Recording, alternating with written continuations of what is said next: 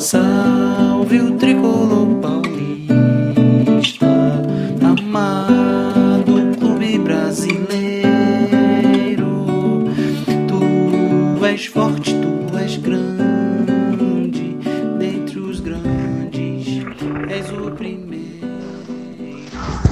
Alô, perdidos! Estamos gravando o nosso segundo capítulo do nosso podcast. Nós trataremos de um assunto especial. Continuaremos falando da torcida, mas de uma maneira diferente. É, hoje nós falaremos é, de como a torcida se comporta também nos demais esportes, nas demais modalidades que o Futebol Clube tem aí o seu time. Bom, galera, é, hoje nós vamos receber um parceiro nosso aqui do Lost, ele que acompanha muitas modalidades por aí, não é? Acompanha o São Paulo é, em várias modalidades dos esportes que o São Paulo tem time. Big, você é o nosso convidado, é Big. Muito boa noite, obrigado por ter aceito é, esse convite e estar aqui respondendo algumas perguntas dos nossos debatedores. Big. Boa noite, boa noite. Muito obrigado por esse convite. Me sinto lisonjeado em fazer parte desse programa e espero contribuir bastante com o episódio de hoje. Bom, é isso. Eu já vou então, porque Big, aqui é assim, aqui o nosso atacante mata no peito, põe a bola no chão e vai para cima. Então, a gente já vai começar fazendo a primeira pergunta da noite, ou melhor, na verdade, fazendo a primeira pergunta deste capítulo. Uh, Big, o que, que é necessário para um amante de futebol é, começar a acompanhar ou até mesmo criar uma paixão por outros esportes? Você acha que precisa de uma divulgação? Você acha que precisa de um investimento do clube? Bom, é, para essa pergunta, eu acho que o investimento hoje, tendo em vista os demais clubes, os clubes ele está bom. A divulgação precisa melhorar bastante, mas conversando com alguns amigos, eu percebo que o que é necessário hoje para as pessoas acompanharem mais os demais clubes é o São Paulo de futebol masculino profissional ganhar títulos. Porque, querendo ou não, o cargo-chefe da instituição São Paulo é o futebol masculino. Então, para ter mais clubes no feminino, no basquete, no vôlei, hoje é necessário um título do, do futebol masculino, até que evite tantas comparações entre as modalidades, que é algo um tanto quanto sem sentido, porém que ocorre muito pelo que eu posso observar. Bom, eu já queria então passar a palavra para ela, Camila. Boa noite. Opa, Camila, muito bem-vinda ao nosso podcast. Faça sua pergunta para o Big. Olá, boa noite. Oi, Big. É um prazer estar aqui com vocês novamente. Novamente não, né? Minha primeira vez no podcast, nessa gravação. Obrigada pelo convite. E puxando um gatilho aí do Manel, é, pensando no torcedor que teve seu fanatismo pelo futebol em questão ao títulos, vários ídolos que passaram pelo São Paulo, se o mesmo caminho acontecer nos outros esportes, é, a questão do carinho, o fanatismo do tricolor pode chegar tão longe quanto? Sim, sim, acredito que pode chegar bem longe, como observo bastante no basquete, que na primeira temporada foi de uma hora para outra que o surgimento da, da equipe, porém a torcida entendeu que seria um time limitado para a primeira temporada, só que foi um time que foi muito bem. Chegou até as finais, acabou perdendo o último jogo das finais para o Campo Mourão. Só que você vê que houve um apelo da torcida muito grande. Os torcedores eles se identificaram como São Paulo ali e começaram a amar de uma forma enorme, mesmo sem o título. Tanto que na segunda temporada do São Paulo, o ginásio já começou a encher muito mais e as pessoas interagiram muito mais até nas redes sociais querendo saber mais e mais sobre o São Paulo. Então acredito que ganhando títulos, tendo jogadores que se reconhecem como jogadores do São Paulo, possa ter um, um grande nicho de fanáticos pelas outras modalidades. Bom, seguindo aqui, eu gostaria de complementá-lo mais o pai da matéria do Lost, Gerson. Bem-vindo a esse capítulo 2 do podcast. Faça sua pergunta ao Big. Obrigado, Manel. Obrigado a todos. Bem-vindos ao Lost. Salvem o tricolor paulista. Big, meu amigo, Obrigado pela participação, obrigado por compartilhar a gente mais uma vez a sua presença agora como entrevistado, uma vez produtor, agora entrevistado. Então, vamos para a nossa pergunta. Você, meu amigo, sabe que os horários dos jogos dificultam muito o acesso do torcedor. Agora, no Morumbi, com a, a vantagem do metrô, isso melhorou, entre aspas, melhorou um pouco. Mas antes era uma tortura você ver um jogo no Morumbi, seja do futebol, seja de, um outro, seja de uma outra modalidade, e sair do estádio e encarar um ônibus, sabe lá que hora você ia conseguir chegar na sua casa, e depois com outras conduções. Para Cotia também já é bem difícil, mas até por causa da, localiza da localização do CT. Você acha, Big, que o horário dos jogos dificulta o acesso? E se sim, por quê? Sim, nossa, dificulta muito, porque, por exemplo, no basquete tem jogos que começam às 20h30 durante a semana e o basquete ele não é igual ao futebol, que já tem um horário pré-determinado que vai acabar. Tipo, sabe que um jogo começou em primeiro do futebol, 10 e meia, 11 horas acabou. No basquete não, pode ter as prorrogações e o jogo termina mais e mais tarde. Vejo que isso é um certo empecilho para os torcedores estar comparecendo durante a semana. E também vejo um pouco de descaso do São Paulo nesse caso. Porque recentemente tivemos jogo masculino, feminino e de basquete, todos com mando do São Paulo, em um período de dois dias. Eu fui assistir um jogo do São Paulo no Morumbi, acho que era 11 horas da manhã, e lá no Morumbi, e às 3 horas da tarde começava o jogo do São Paulo contra o Corinthians, um clássico, em Cotia. Então vejo que além desses horários um pouco doidos, o São Paulo também ele não busca trazer o torcedor. Porque poderia muito bem fazer o jogo do basquete às 11 e logo em seguida no Morumbi o jogo do feminino, com São Paulo e Corinthians, um clássico. Foi um, um jogo espetacular que São Paulo acabou com a invencibilidade do Corinthians e não tinha muita gente, porque era um jogo muito longe, num horário que acabei saindo, tava escuro em um lugar não muito fácil de se acessar. Dificilmente de carro eu conseguiria chegar lá. Então vejo que além do horário também tem um pouco de culpa do São Paulo. Você então encara como positiva uma sugestão que seria uma rodada dupla, porque Barueri também, onde é a sede do vôlei, do, onde é a sede do vôlei, onde São Paulo tem a associação com, com a unidade de Barueri, com o time de Barueri, também tem um acesso difícil, principalmente em jogos noturnos, saída, saída do ginásio, ida até a estação é muito complicada, volta para São Paulo.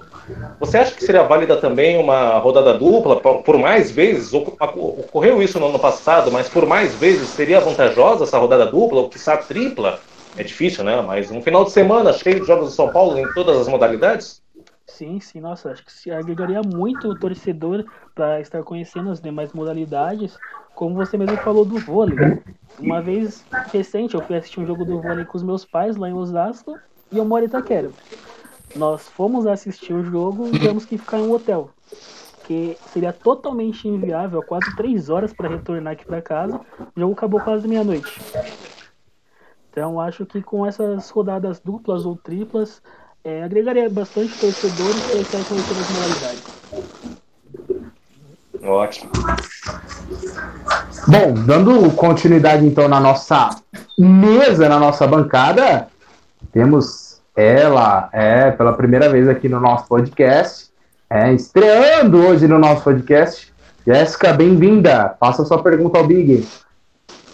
Obrigada, Rafael. É, boa noite a todos. Big, a minha pergunta para você é a seguinte: é, dando continuidade aí no assunto, é, qual incentivo que você acha que falta para o torcedor, para chamar o torcedor? Ele tem que vir da torcida, do clube ou até mesmo da federação? Olha, eu acho que hoje os maiores incentivos têm que vir do clube, que a torcida, em certa parte, já comparece, mas o São Paulo raramente tipo, lembra que tem uma equipe feminina, por exemplo, e são raros os posts. Então, o basquete, o vôlei, por exemplo, acho que desde do primeiro jogo da Superliga B, não, da Superliga principal feminina, não tem nenhum post. Então tem gente que às vezes até esquece que tem essa parceria com o vôlei e não, não acaba, acaba não acompanhando. Veja que depois do futebol masculino principal, tem a base e o basquete que tem uma certa atenção. Já o resto, o São Paulo não, não dá muita tela nas redes sociais, que acho que seria algo que seria muito bom, muito benéfico para a marca do próprio São Paulo, né? Bom, dando então, como eu disse, né? Continuidade na nossa mesa, ele, amigos. É, ele que está sempre aqui conosco no podcast capítulo 1, vocês acompanharam, ele esteve conosco mais uma vez aqui. Manuel Blazikowski, bem-vindo a esse capítulo 2. É, e aí, faça sua pergunta ao Big. Bem-vindo. É, muito obrigado, né? É, Big, é, eu gostaria de te perguntar sobre o, sobre o basquete, né? Nós, nós sabemos que o, São Paulo, a instituição São Paulo, conseguiu a vaga para o NBB após perder é, o jogo da, da Liga Ouro lá para o Unifacisa. É, conseguiu através de uma manobra que foi a venda da franquia aqui do Joinville para o São Paulo.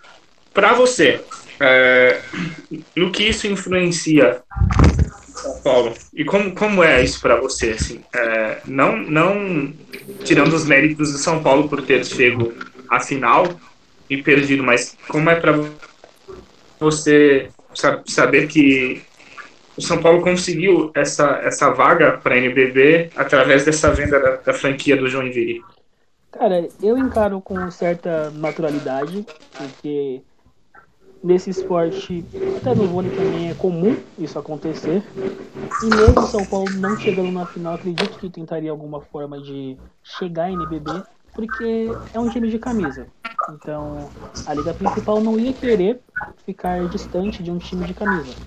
E nós vemos que hoje São Paulo leva bastante público ao ginásio. É, o próprio perfil da NBB é uma torcida que interage muito. Então hoje eu vejo com certa naturalidade que alguns podem ver de uma forma como meio incorreta, porém é algo que acontece repentinamente é, várias vezes na, na Liga Ouro para a NBB. Inclusive, no momento não tem mais a, a Liga Ouro, né? Estão planejando outras formas de de um acesso, mas é natural tanto para mim vejo para os torcedores também. Uh, Big, então, assim como é lá na, na MLS, lá, é porque o acesso lá é conquistado através de, de compras de vaga. Então, para você é super natural que o, que o São Paulo tenha adquirido essa vaga né, que até então era do, era do do Joinville, da equipe de basquete do Joinville, e passou a ser do São Paulo. Então, para você é super natural isso. Sim, para mim é algo natural, porque preza-se muito sobre equipes competitivas. E São Paulo seria uma equipe muito competitiva nessa temporada atual, inclusive que é, que o, os últimos campeões foi o Flamengo. E o São Paulo bateu o Flamengo, para você ver que São Paulo já chegou com tudo. Então seria, acho que não seria algo muito bom para todos os fãs do basquete ter o São Paulo numa liga de acesso, porque nadaria de braçada. Então, para ter um basquete mais competitivo a nível nacional, foi acho que a melhor escolha ter o São Paulo na elite do, na elite do basquete nacional.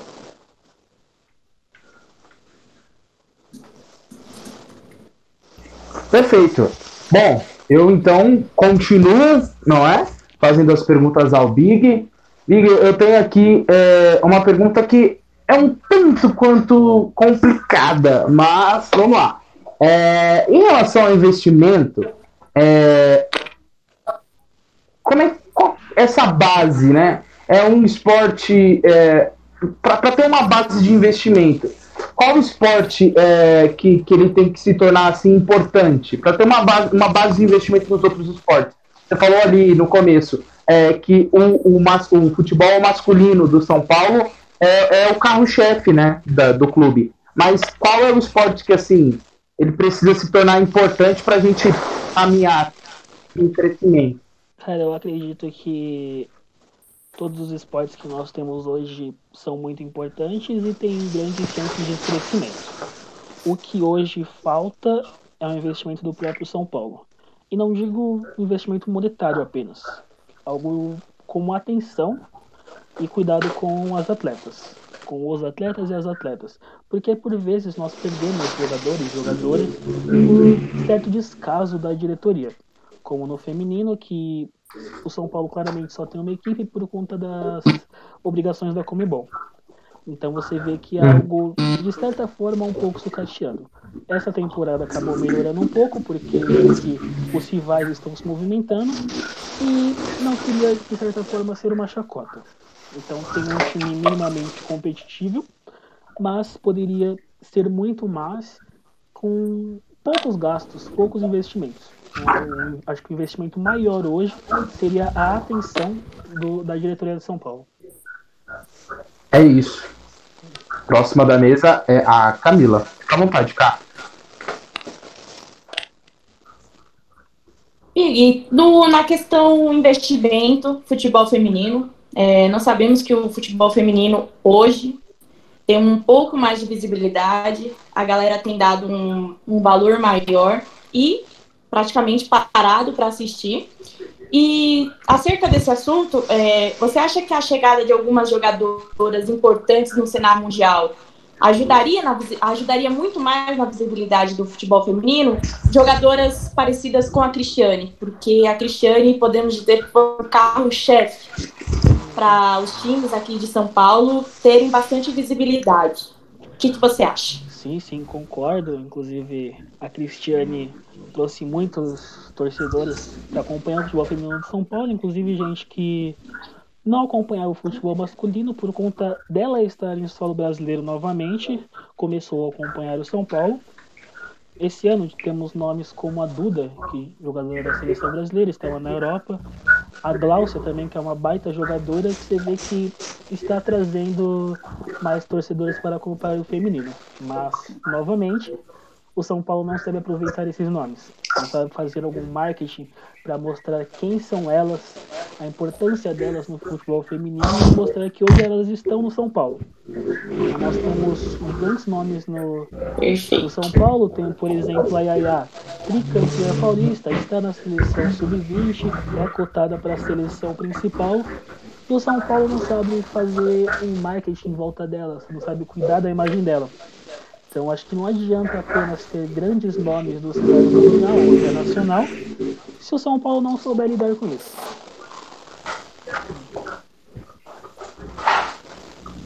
Perfeito, Big. Gerson, o dom da palavra é teu. Obrigado. Pois bem, é uma pergunta quase parecida com o que a Camila acabou de fazer, mas, Big, você acha que o, que o torcedor cria ídolos da mesma forma que cria no futebol masculino? Isso voltado às três modalidades, tanto basquete, futebol de base, o futebol feminino e, e em todos os outros esportes amadores? Cara, acho que no momento ainda não. E eu acho que é uma coisa que falha muito na torcida de São Paulo, porque muitos acham que São Paulo é só futebol, futebol, futebol e acabam esquecendo de olhar nos livros, na história do São Paulo, o tanto de gente importante de outros esportes que passou no nosso São Paulo. Como, por exemplo, o Ademar, Ademar Ferreira, dono das nossas duas estrelas douradas. Era atleta olímpico. Tem também no feminino Cici, é, tem mais Formiga, Kátia Silene. É, grandes jogadoras que passaram, tipo, a Janete do futebol, do basquete feminino, também já passou por aqui. E os torcedores, eles, quando vai falar dos ídolos, acabam não lembrando das modalidades. Sendo que São Paulo marcou muito a história de diversos esportes nacionais. Que ainda não tem uma certa idolatria com as jogadoras, está um pouco longe de ter, mas é algo que o torcedor tem que se atentar, olhar para a história e ver que não é apenas futebol masculino que rega o São Paulo. Eu só bato a tecla aqui na parte do atletismo, é que você mencionou o Ademar Ferreira da Silva, uh, bicampeão olímpico pelo São Paulo nas Olimpíadas da Cidade do México em Helsinki, na Finlândia. E tem também o José João da Silva, que foi campeão da São Silvestre, tradicional, tradicional corrida no fim do ano do São Paulo, ostentando a camisa do São Paulo muito, é, pouca, gente sabe, pouca gente sabe disso, mas nos anos 80 isso foi uma marca que elevou muito o nome de São Paulo nos esportes amadores. Pois bem. E ó, outros nomes também, lembrando do pugilismo nacional, o Popó Sim. e o Éder Joffre. São Éder Joffre campeões também. estampando E o símbolo do São Paulo. Coisa que tem muita gente que também não sabe. Sim. Bom, saindo do Gerson, da pergunta do Gerson, indo então para a pergunta da Jess. Jéssica, você tem o dom da palavra neste momento. Pode fazer sua segunda pergunta ao Big. Big, é, o que você acha que falta para o São Paulo aproximar mais o público, que já é do futebol, já está ali no meio, para os esportes amadores? Porque a gente vê que é, as famílias dos jogadores, as jogadoras nas arquibancadas. E a torcida organizada, geralmente, ela comparece somente quando o jogo é de estreia ou até mesmo quando é uma partida decisiva. É, acho que falta uma mobilização maior para do São Paulo nas redes sociais, porque, inclusive, ficou uma coisa muito interessante você estar aparecendo nas redes sociais do São Paulo. Então, São Paulo postando mais fotos dos jogos, do basquete, do vôlei, do futebol, a torcida vai ver, ó, pô, eu posso estar aparecendo aqui na rede social do meu time, posso estar mostrando que eu estou torcendo, querendo ou não, é algo positivo. E vejo que realmente as organizadas, a Dragões da Real, nos jogos de basquete, eles sempre estão lá. É um algo bem positivo. Tem um lugarzinho deles ali atrás de uma das citas, eles sempre estão lá. Mas no, no, no geral, você vê mais em clássicos, em um jogo festivo. Você vê que geralmente nesses jogos festivos ou clássico tem um apelo maior do São Paulo nas redes sociais. Então eu vejo que esse seria o caminho. É, divulgar mais as redes sociais e trazer a torcida. Perfeito. Ah, Manuel Lazikowski.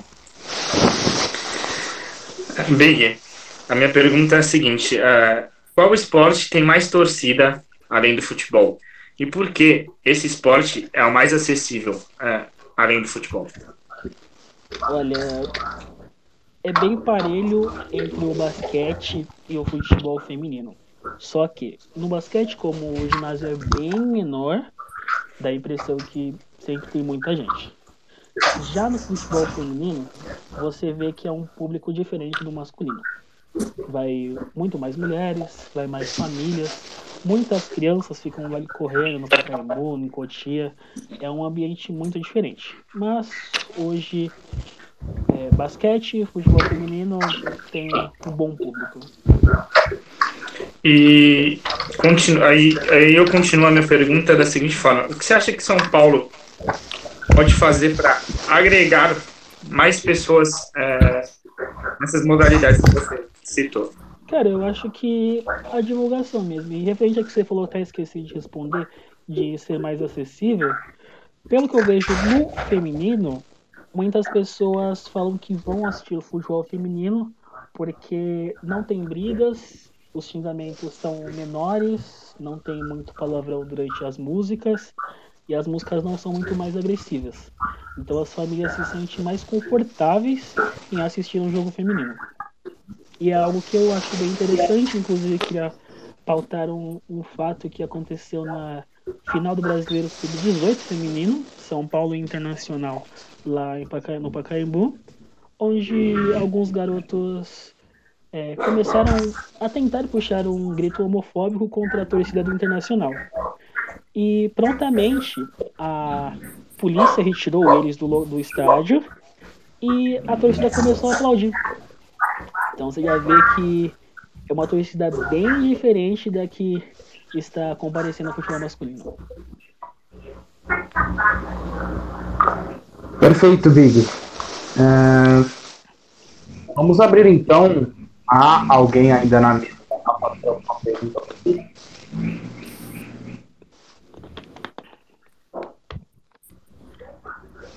Alguém na mesa quiser fazer uma pergunta para o Big, o espaço está aberto. Bom, eu tenho. Eu? Big, Você tem uma? Tem uma não? eu tenho uma aqui. Beleza, eu faço o segundo. quiser ir, o espaço está aberto, Gerson. Valeu, obrigado. Não, fica à vontade. Pode ir, pode, pode fazer.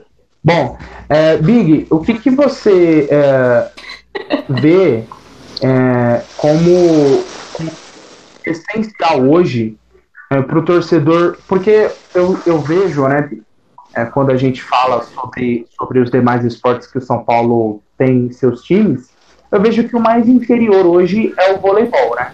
É o vôlei, é, talvez porque é o mais novo, né? Assim, mais novo que eu digo, o mais recente a qual o São Paulo é, entrou, né? Nas competições. Mas é, por que, que você acha que, que o voleibol ele, ele tem essa dificuldade? E aí a minha pergunta é, o fato do, do, do treinador, né? Do é o Zé Roberto, o treinador, você acha que o fato do treinador ser um treinador multicampeão no vôlei, isso pode ajudar? O São Paulo deveria usar disso para atrair a torcida para o voleibol? Sim, sim, deveria usar essa figura que é ele, né? Porque o cara tá treinando São Paulo, ainda continua treinando a seleção, mas, como sempre, São Paulo fala, falha muito na questão do marketing. E um fator que eu vejo para a torcida não ser muito apegada ao vôlei é porque ele não é nosso. Ele é uma parceria com a Prefeitura de Barueri, Osasco, Osasco, vamos lá. É parceria com, uma, com a Prefeitura de Barueri, Barueri, São Paulo, isso. E as músicas que são cantadas são Muitas falam mais de Barueri do que de São Paulo. As faixas que eles levam é do Barueri. A torcida tipo, é organizada é a Garra Barueri. Então vejo que os torcedores de São Paulo ainda não sentem que é totalmente dele. Caso teve só um jogo do São Paulo no Morumbi, foi São Paulo e Flamengo, 3x0 pra gente. E teve um público razoável, mas também nada certo que tem bastante. Creio que se emancipasse, tivesse uma equipe só do São Paulo, mesmo que com outro treinador, seria um apego maior do torcedor. Ok, isso aí. Ô, Gerson, é, sinta-se livre para fazer sua pergunta ao Big. Opa, obrigado. Big, uh, muito se comenta e muito se, muito se comenta e muito se comentava recentemente também nas redes sociais, voltado também ao marketing, da, da falta de oportunidade para o, o público feminino de adquirir vestimentas para, para, os, para, o, para o clube, para o São Paulo. Uh, falta, de, falta de produtos para, para, falta de linha feminina para camisas do, do time de futebol. Uh, ah, do time, do time de basquete, ultimamente só tem o feminino, mas seria bom também ter uma linha voltada para o público feminino. Uh, para, o, para, o, para o público do futebol feminino também, porque queira quer, quer, queira, quer não. Ultimamente no São Paulo nós tivemos uma Cristiane jogando. Que, qual menino não gostaria de ter uma camisa do time feminino com o nome da Cristiane estampado nas costas? com o número da Cristiane estampado nas costas. O que, que você acha que falta para estreitar esses laços entre o marketing do São Paulo, a própria Adidas e as, as demais entidades? Cara, essa é uma pergunta que talvez eu não consiga te responder. Porque como você mesmo disse, quem não gostaria de ter uma camisa com o nome da Cristiane? Dezenas de. centenas de torcedoras. Mas nem a própria Cristiane tinha. O time feminino, eles não tem nenhum nome nas camisas. É o que as torcidas vêm batalhando faz tempo, pedindo, subindo é, hashtag. E elas não têm minimamente nem o nome delas na camisa. Ano passado a gente tinha duas laterais, Natane e Chayane, que eram gêmeas. E a menos que você decorasse o número delas, você não saberia quem é. Porque não tem uma distinção, tipo, simples seria o nome das jogadoras. Então vejo que São Paulo falha, falha muito, parece que gosta de perder dinheiro, porque você vê o tanto de mulheres clamando por ter as vestimentas femininas, e São Paulo não dá muita bola para isso. Eu acho que é um ponto muito, muito falho do São Paulo.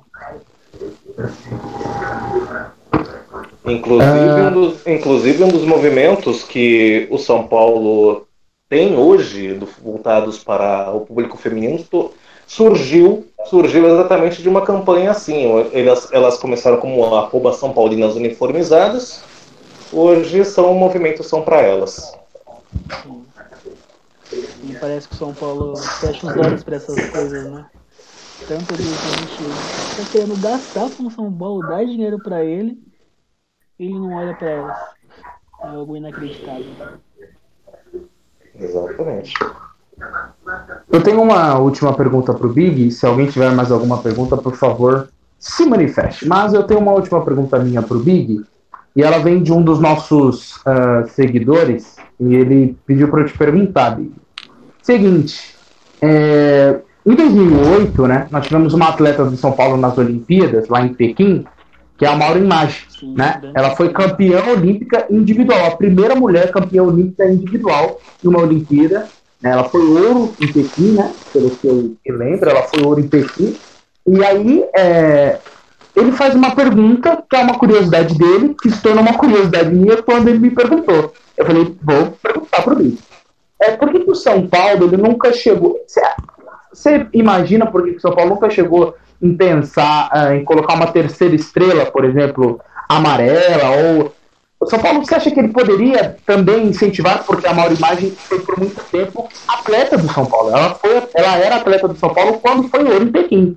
Então, é, por que, que o São Paulo. Não, você acha que falta isso também? É, ah, vai ficar plasticamente mais bonito, escudo ou não? Não é o assunto, mas uma terceira estrela para o atletismo do São Paulo, você acha que valeria? Por que o São Paulo nunca uh, colocou essa terceira estrela? Cara, essa é uma também uma coisa que eu não sei muito a fundo o porquê o motivo, mas são diversos atletas são paulinos declarados medalhistas olímpicos. É, recentemente temos o caso do Isaías Queiroz, que Sim. foi medalhista olímpico também e se declarou a São Paulo. São Paulo fez uma médiazinha, tal, deu camisa. E pouco tempo depois ele ficou sem um local para poder treinar. Não tinha uma academia, não tinha uma condição de manter uma boa academia. E aí que o São Paulo poderia ter aproveitado. Hoje, nesse período de pandemia, ele acabou fechando com o Flamengo. Porém, tipo, todos sabem que ele declaradamente é um torcedor são paulino. Então vejo que são diversos e diversos jogadores, atletas que já passaram e passam pelo São Paulo que não há um tratamento respeitoso.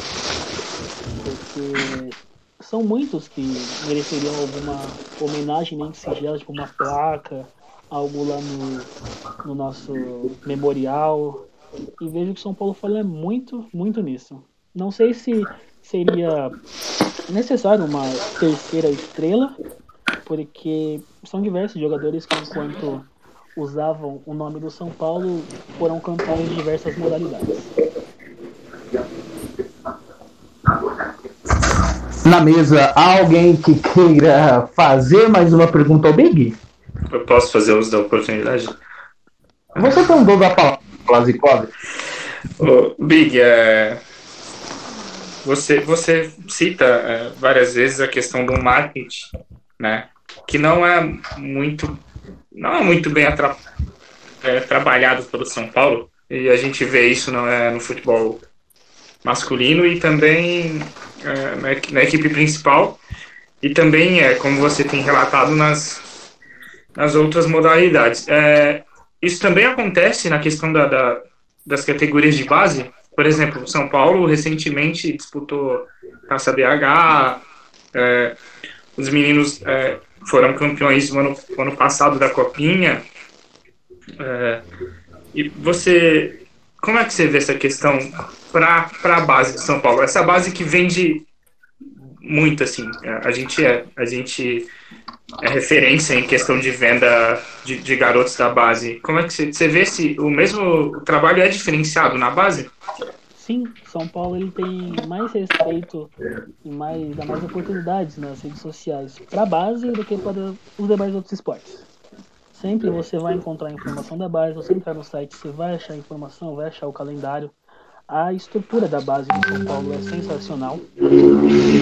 Nós podemos ver na base feminina, elas são as atuais tricampeãs do Paulista Sub-17. Elas ganharam o primeiro sub-17 com a maioria dos jogadores com 15 anos. artilheira do São Paulo tinha 13 anos. No ano seguinte ganhou novamente e ano passado novamente contra o Santos. Elas treinam junto com os sócios do São Paulo, ali atrás do São Paulo, do Morumbi. Então vejo que falta um respeito tremendo com as demais categorias, algo que não é visto no futebol de base masculino, porque lá têm os melhores alojamentos, os melhores campos, são o quê? Nove campos para eles ficarem treinando durante a semana. E que referente à base masculina, eles estão bem servidos, os torcedores estão bem servidos, porque tudo o que quiser consegue encontrar. Então, uh, você assume que isso é uma falha do, da própria diretoria do São Paulo e também do, Mar, do Marcos? Sim, ah. sim, mas acho que é mais coisa da diretoria, viu? Porque são, tipo, poderia ter um, um alojamento para elas, um local melhor para do que ficar dividindo o, os campos, as relações com os associados do clube.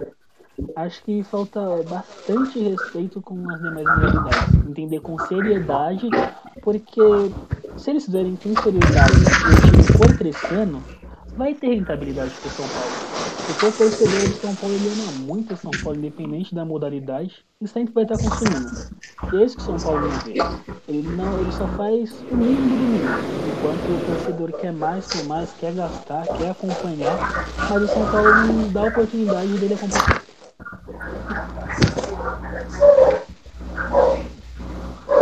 Perfeito. É...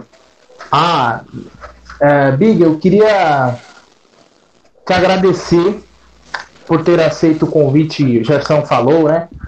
É, claro, o Big trabalha na nossa produção aqui do Lost, nos ajuda na produção e sempre comentando conosco nos nossos pré, pós e nas nossas resenhas.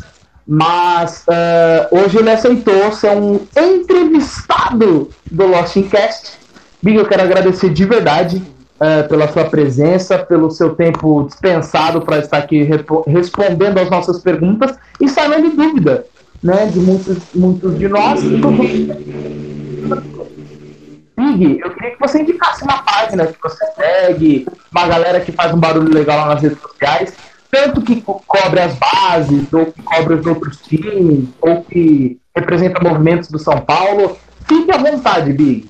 Cara, queria indicar aí no feminino, arroba Bases Soberanas, no Instagram e no Twitter. É um grupo de meninas que cobre de forma, cobre de forma sensacional tanto a base do feminino quanto o profissional. Tracam todas as informações sobre os atletas, sobre a carreira das jogadoras, sobre os próximos jogos que terão, fazendo análise. É algo muito, muito interessante e muito mais complexo do que o perfil oficial do São Paulo. E no basquete, no Twitter, Diegão M25. É um jovem ali, que tem 16 anos, que cobre de forma sensacional o basquete tricolor. Ele, se não escreve um site chamado Jumper Brasil, pro SPFC 24 Horas. E ele também tem um podcast chamado Arremesso Tricolor. É sensacional a forma que ele o basquete de São Paulo. Big, a última pergunta. É... E aí a gente vai capítulo de hoje. É o capítulo 2, não é? Do nosso podcast. É, Big, a pergunta é, é: como é que começou o seu amor pelo São Paulo? Ele vem dos seus pais, ele vem de um, de um jogo, não sei, um ídolo. E aí, conta pra gente essa história, você que é Olha, meu amor pelo São Paulo, ele se começa a camisa que eu tô usando, tem uma aqui atrás que ninguém vai estar vendo, mas com o nome de Quaresma. Quaresma, esse aqui é meu pai. E a minha primeira roupa do São Paulo. Não, a primeira roupa saída de hospital foi um macacão do São Paulo. Então, Boa. não tenho como explicar da onde veio meu amor de São Paulo, além de falar que foi pelo meu pai. Mas hoje são 25 anos de muito amor ao São Paulo, acompanhando todas as categorias, cerca de 400 jogos, já 16 anos freneticamente no Morumbi. E acho que São Paulo Hoje é boa parte da minha vida, boa parte dos meus amigos foram formados através do São Paulo. E amo assistir o São Paulo, amo estar acompanhando com meu pai, com a minha mãe, preferencialmente no estádio, que também felizmente eles gostam de comparecer ao estádio comigo. E meu amor veio desde 8 de maio de 1995, o dia do meu nascimento. Bem, anota o aniversário do Big. Mas, é, galera, chegamos ao fim deste capítulo 2 do nosso podcast. Mais uma vez, Big, queria te agradecer é, pelo tempo dispensado, por ter aí é, sanado as nossas dúvidas. Queria agradecer a Camila, não é? Queria agradecer a Jéssica, o Blasikovski, o Gerson, é, por participarem desse capítulo 2 do nosso podcast. É isso. É, seguiremos juntos. Fiquem atentos nas redes sociais do Lost, arroba Lost em Morumbi, no Instagram e no Twitter. E seguimos, é, seguimos em breve o capítulo 3 do nosso podcast. Teremos novidades, fiquem atentos, como eu disse, nos, nas nossas redes sociais. O nosso intuito é aproximar o torcedor do seu time do coração, estreitar laços e firmar amizades. Porque o melhor da vida é, é fazer amigos, melhor ainda é se São Paulino. Senhoras e senhores, este, este é o in Morumbi. E aqui, aqui amigos torcem juntos. Até a próxima! De São Paulo tens o nome que ostenta dignamente.